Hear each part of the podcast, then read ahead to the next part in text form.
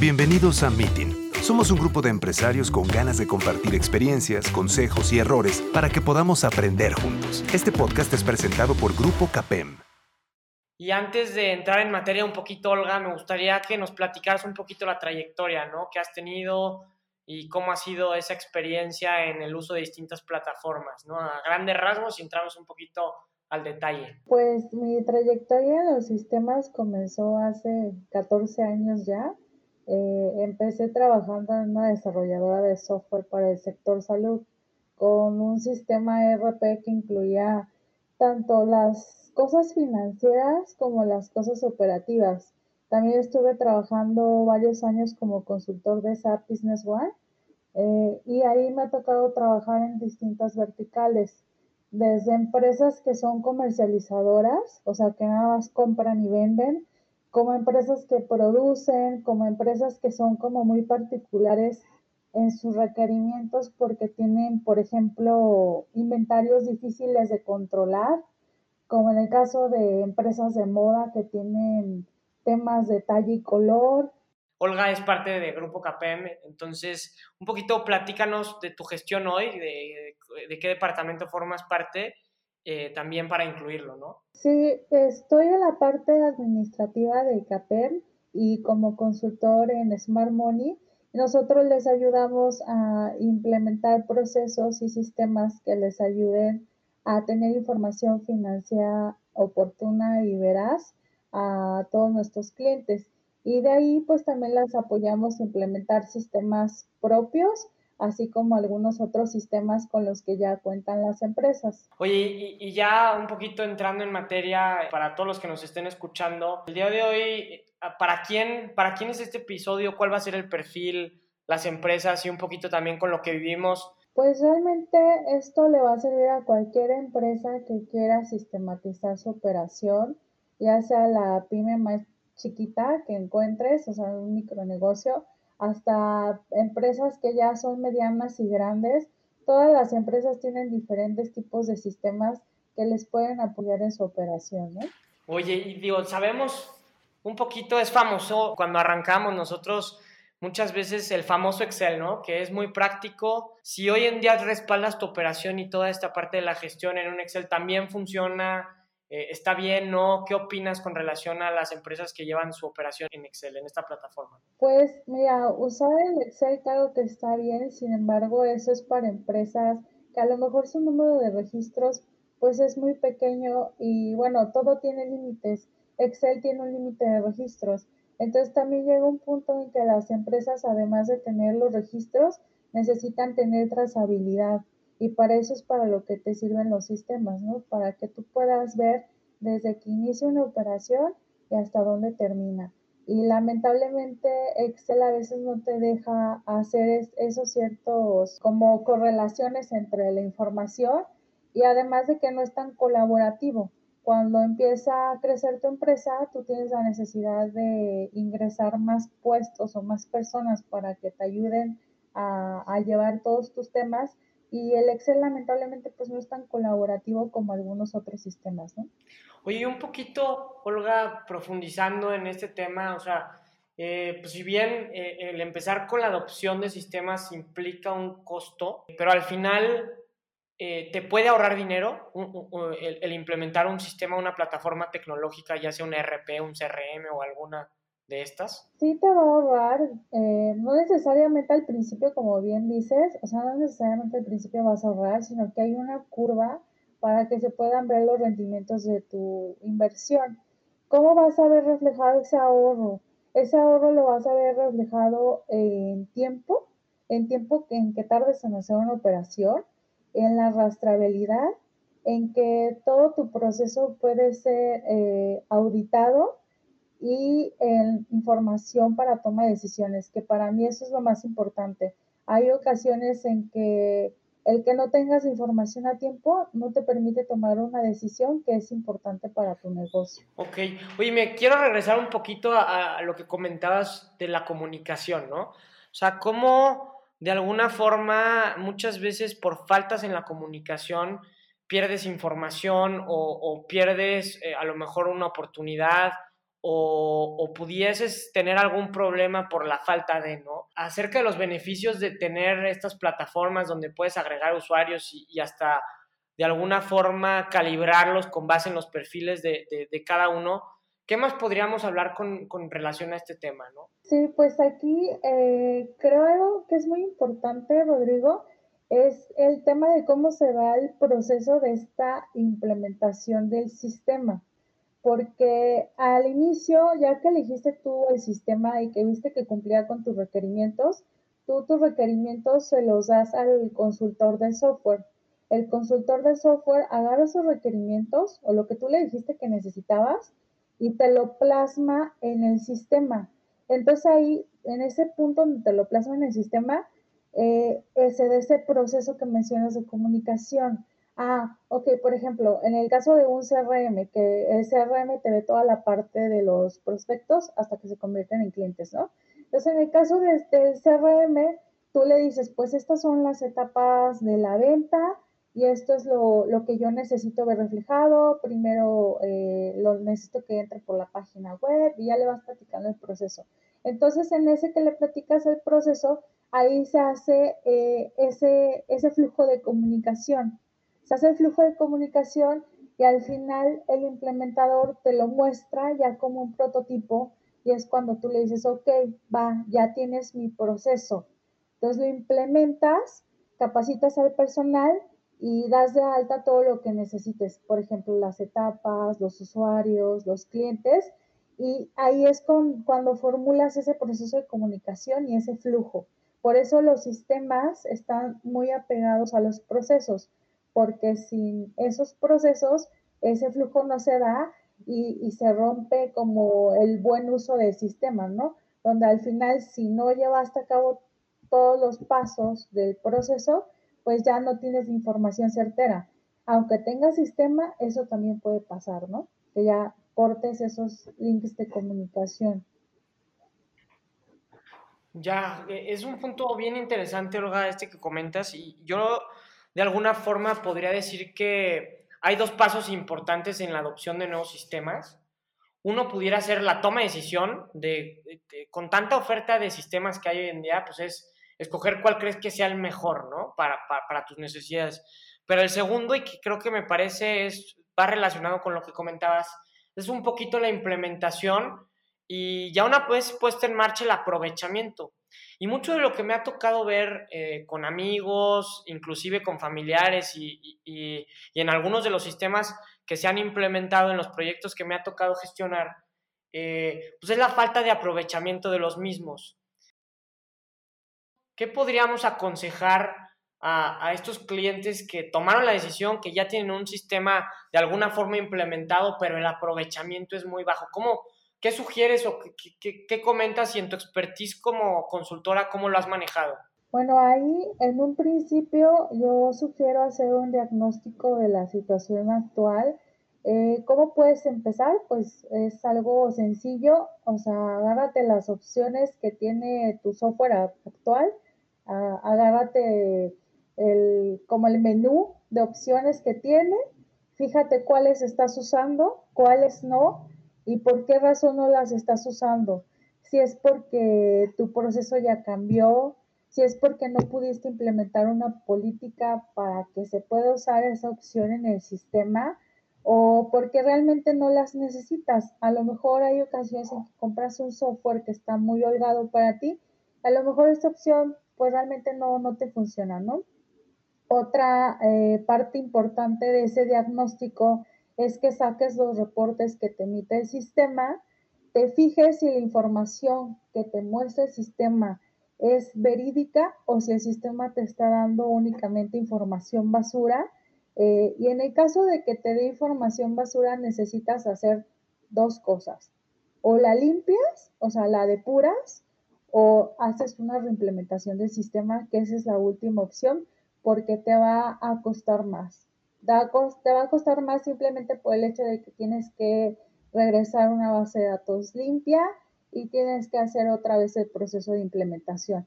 Pero hay ocasiones en que si realmente no le has dado mantenimiento a tu sistema y la información que te muestra es muy disparatada, pues lo tienes que hacer, ¿no? Para que le puedas sacar frutos a tu inversión.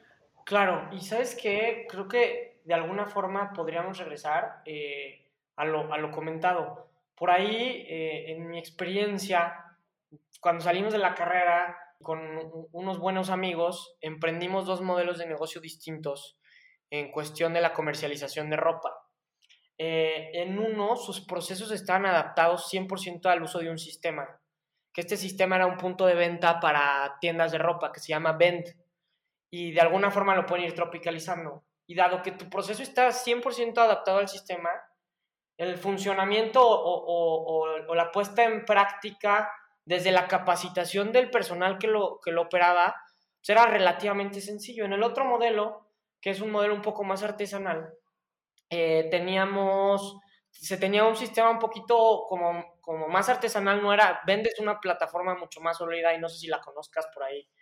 Eh, y como no estaban adaptados los procesos al sistema y, de alguna forma no era tan estructurada esa parte, pues la implementación fue fallida. Eh, ¿Y a qué voy con el comentario? Por un lado, pues compartir la experiencia, pero por otro lado, que nos puedas dar algún para ejemplos, ¿no?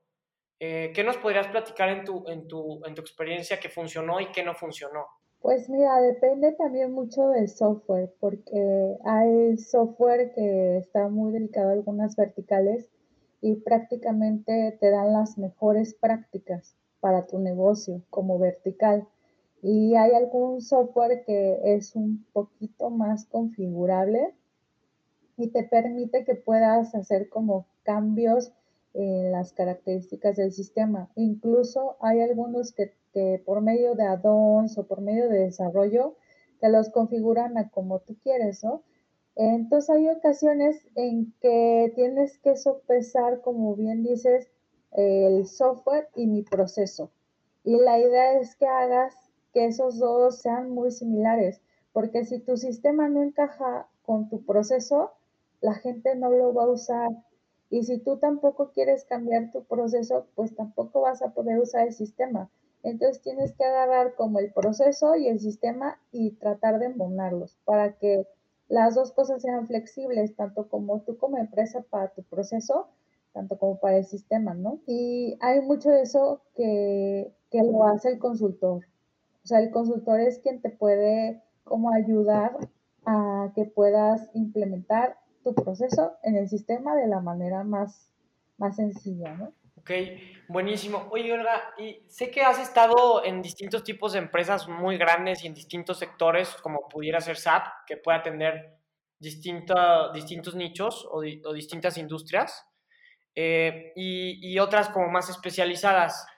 Eh, y aquí un poquito me gustaría que nos platicaras cuándo conviene a lo mejor contratar un software diseñado y cuándo a lo mejor desarrollarlo me, gustaría que nos platicaras un poquito, que para mí yo he tenido las dos experiencias, desde desarrollar hasta rentarlo y veo pros y contras de cada una. Por ejemplo, pros eh, del desarrollarlo, pues prácticamente ajustas el sistema a tu proceso. Entonces ya tu operación es literal, primero de diseñarlo y desarrollarlo, que es un reto, creo yo, por lo que me ha tocado ver. Eh, y, por el otro lado, cuando ya es un sistema eh, a lo mejor estándar de esos que, que, son renta para, a, través de, de, todos los portales que se conectan en la nube, eh, pues más bien tú tienes que adaptar tu proceso al uso del sistema. Pero un poquito, ¿qué nos podrías platicar con relación a cuándo conviene desarrollar o cuándo convendría buscar uno tercero para rentarlo, ¿no? Sí, pues ahí primero hay como hay una etapa que es la búsqueda de las herramientas. Primero hay que ver si en realidad existe algo que ya esté especializado en tu negocio. Si no lo encuentras o está en otros idiomas o a lo mejor no conoce eh, la región en donde tú estás, pues sí es mejor que lo desarrolles a tu medida. Pero si ya existe, si hay eh, sistemas expertos en nuestra vertical, pues lo mejor es tomar algo que, ya esté hecho siempre y cuando cumpla con tus requerimientos. Para eso hay eh, una metodología, Rodrigo, que, se, que la hizo McCall en, creo que fue en 1977, donde te dice eh, cuáles son los criterios para evaluar un software. Y ahí esos criterios, pues ya tú los revisas y tú puedes hacer un mapa donde evalúes los diferentes sistemas, así como la opción del desarrollo propio. Y creo que eso te acerca a algo más objetivo, porque siempre que estamos evaluando sistemas como que pues ah, es el que, el que más me gustó, el, el que más se, pues acerca a mis requerimientos, o ah, es que es en la nube y eso para mí es súper importante porque pues ahorita está muy de moda que los sistemas estén en la nube, ¿no? Pero hay otros eh, requerimientos de los que tenemos que darnos cuenta, ¿no? Si te permite la comunicación, si es un sistema en línea, si lo vas a poder usar, si tienes los requerimientos en tus computadoras, porque pues igual lo compras en la nube, pero pues no sé, a lo mejor tus, tus usuarios no van a estar en la nube, sino que están en un rancho donde ni siquiera tienen acceso a Internet. Entonces hay más cosas que tienes que visualizar antes de elegir un sistema y esta metodología nos da todas esas variables y los criterios de ponderación. Oye, ¿cuáles son esas variables más importantes que se tendrían que tomar en cuenta como las, las principales? Pues una, por ejemplo, es la eh, interconexión. Si vas a necesitar conectarlo con algún otro sistema. Otro, eh, por ejemplo, es la comunicación, si el sistema es en línea o si, es eh, si no es fuera de línea, dependiendo de lo que tú necesites. Y, pues, ¿qué más? Las características funcionales, dónde lo vas a correr, los requerimientos de software, eh, si ya cuenta con algún sistema de calidad de ese software. O sea, son, son varias, ¿no? Esas son las, unas de las principales. Oye, platicamos de SAP eh, ¿a una pyme convencional le puede alcanzar implementar SAP?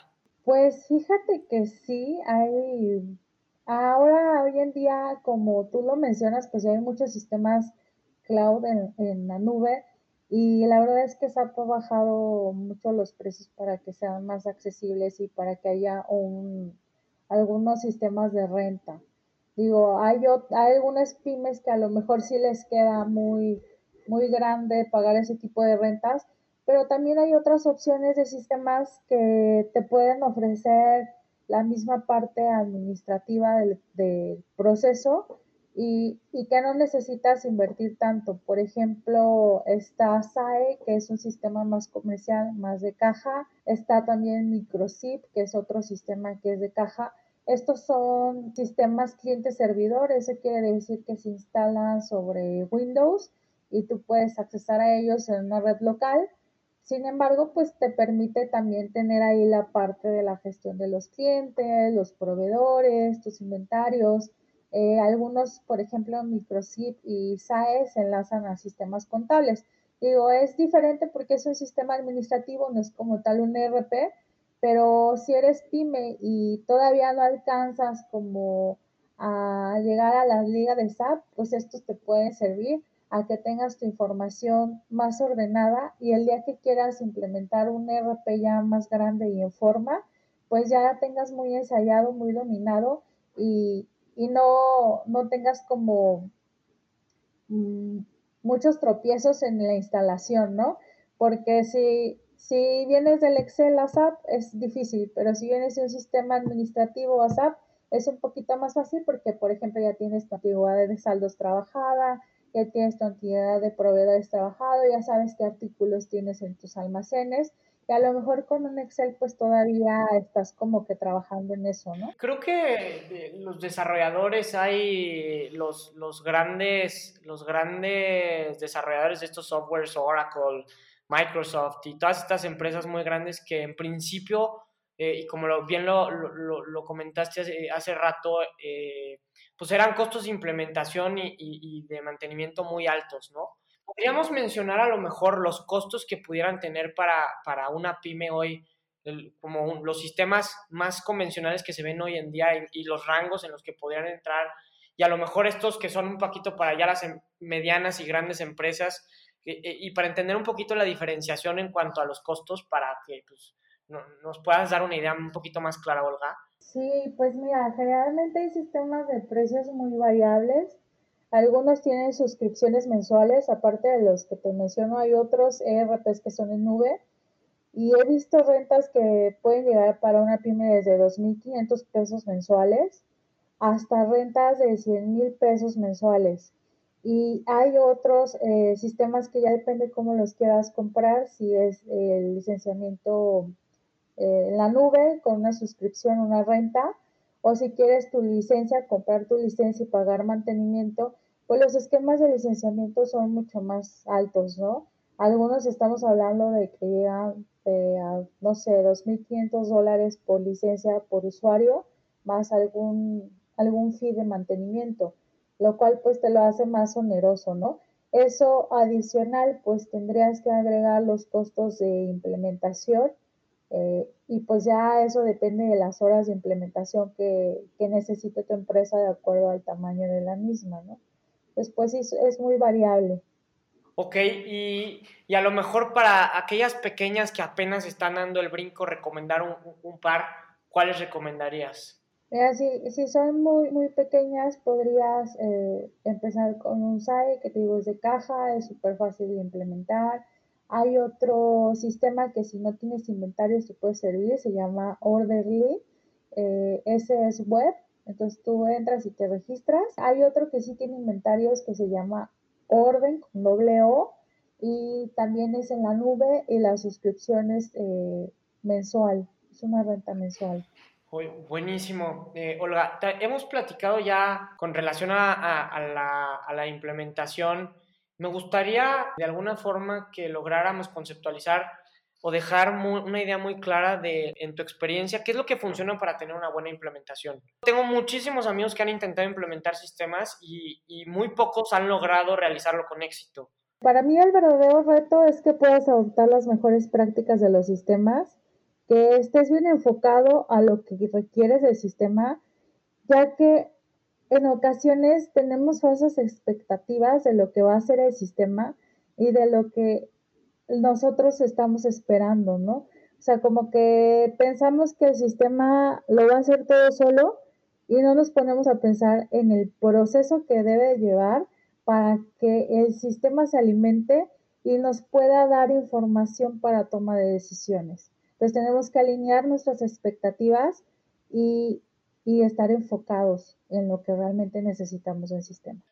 ¿Cuáles podrían ser puntos de control o mecanismos de buenas prácticas que te ayuden a estar cada día más cerca de una correcta implementación? Pues yo creo que es como lo mencionaste, Rodrigo, o sea, el sistema se tiene que vivir y ese se tiene que vivir es que todo se haga ahí. Entonces, eh, tú quitas los Exceles y los conviertes en sistemas. Entonces, todos los reportes que saques, les tienes que dar el seguimiento en el sistema. Y si alguien te trae un reporte que bajó del sistema y que editó en Excel, eso quiere decir que tu sistema no está bien implementado, porque en realidad si tú necesitas un reporte, lo tienes que sacar en el sistema en cualquier momento y en tiempo real te tiene que dar la información real de tu empresa. Si no es así, la implementación no está completada y eso quiere decir que hay huecos en, en tu implementación o hay un proceso que la gente no está siguiendo.